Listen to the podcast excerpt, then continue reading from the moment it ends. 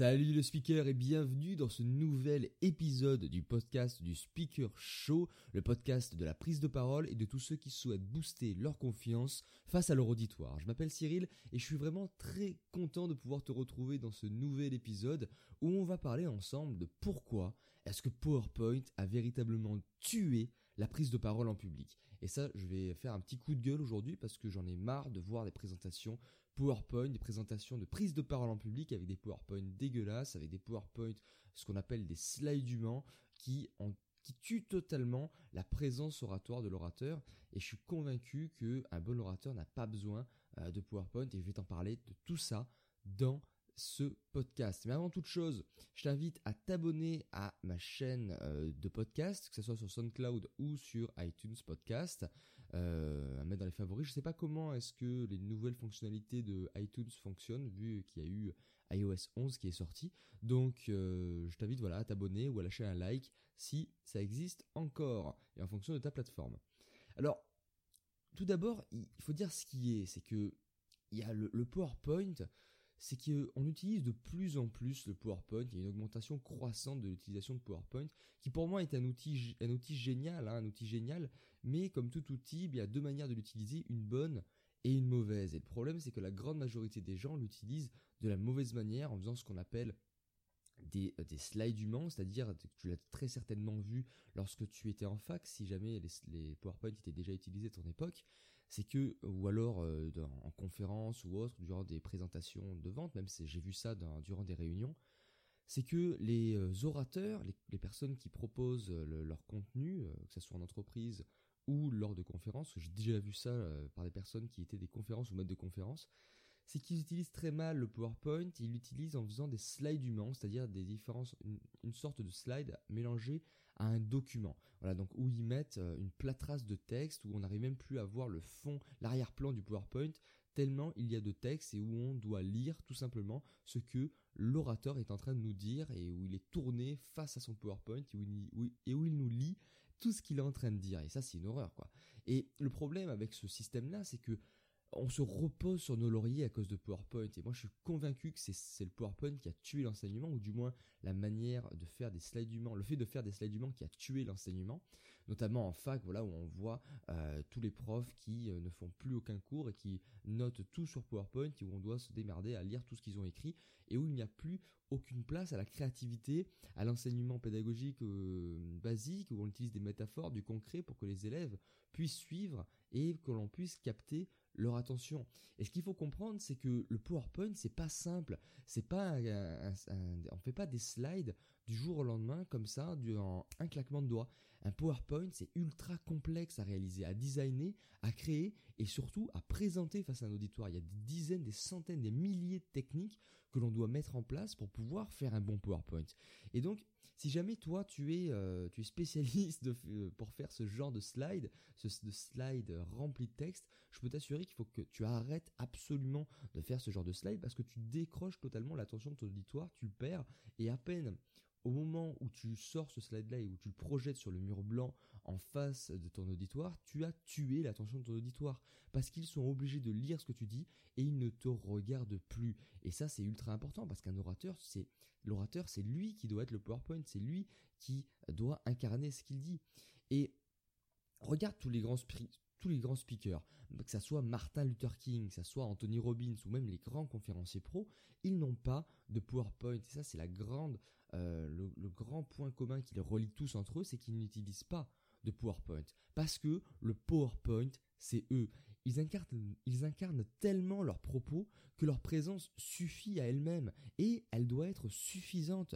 Le public, il doit pas décrocher son attention de l'orateur au profit de grandes slides blanches. Ça, ça doit être interdit quand tu parles en public, c'est toi qui dois incarner ton sujet, c'est toi qui dois incarner ton propos, et ça doit être toi le PowerPoint. Ça doit pas être de grandes slides blanches euh, pour lesquelles ton public lit et doit décrocher son attention. Absolument pas. Lorsque tu prends la parole en public, l'attention doit être focalisée vers l'orateur, vers toi qui parle et qui transmet ton message par ta voix, par tes gestes, par ta métaphore, etc. Et on reviendra après sur ce point-là.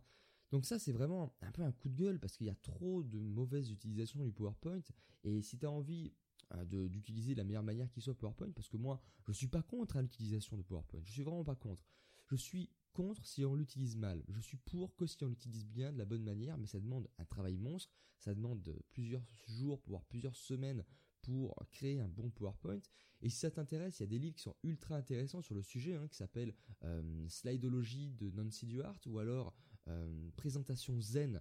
Je me souviens plus du tout du nom de, cette personne, mais oui, il prône une utilisation de slides qui soit vraiment design, qui soit vraiment zen, qui respecte des techniques photographiques et de neurosciences pour pouvoir capter l'attention de ton auditoire. Parce que le problème que tu as, et notamment il y a une grosse erreur qui est faite durant les PowerPoint, par exemple, petite astuce que je peux donner là tout de suite, c'est de faire des grandes slides blanches. Le problème, c'est que au plus, déjà le fait que ça soit blanc, mais aussi le fait que le PowerPoint est un objet énorme, par rapport à ton auditoire. Mets-toi à la place de ton auditoire et tu vas voir que si tu te places à côté de ton PowerPoint, tu vas être tout petit par rapport à la grande slide blanche.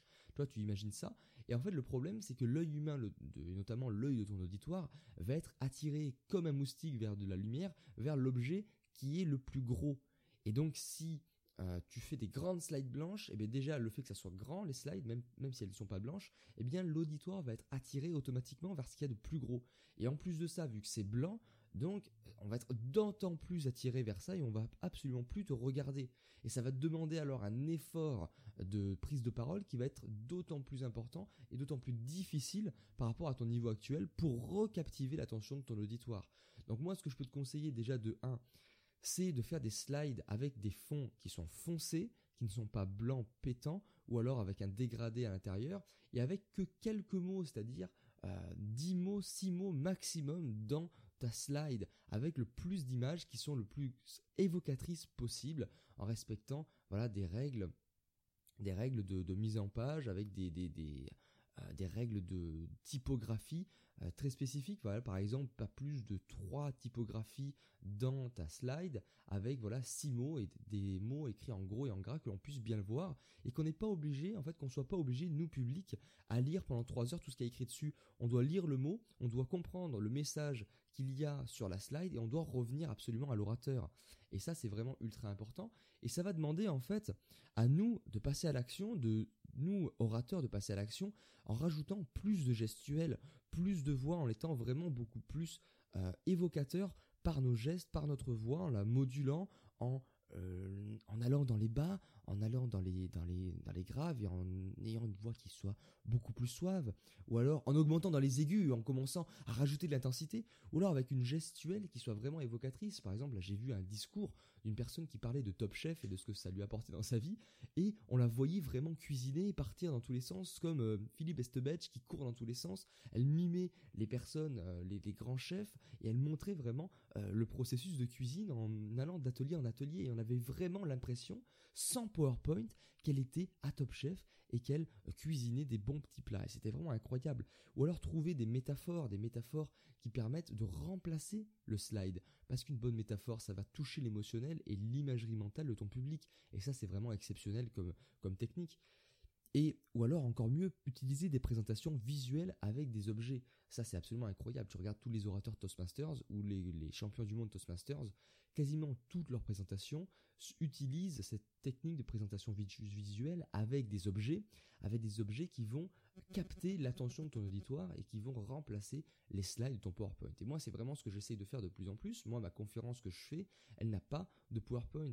Et ça demande un effort qui est certes énorme, mais ça demande de la pratique, ça demande de la technique, ça demande beaucoup plus de présentation en amont pour trouver toutes ces techniques et pour pouvoir les pratiquer, toutes ces techniques que je t'ai données, que ce soit la gestuelle, la voix ou encore les métaphores ou alors la présentation visuelle, mais ça va demander un effort qui est certes énorme, mais qui au final, eh bien, va se révéler ultra utile lorsque tu vas faire ta présentation parce que ton public, eh bien, va te remercier, je, te l'assure, je t'en assure, de ne pas utiliser des gros PowerPoint dégueulasses parce que ça va t'obliger à t'impliquer, à t'investir 10 fois plus, 100 fois plus, 1000 fois plus dans ta présentation que tu ne le ferais avec des mauvaises slides de PowerPoint.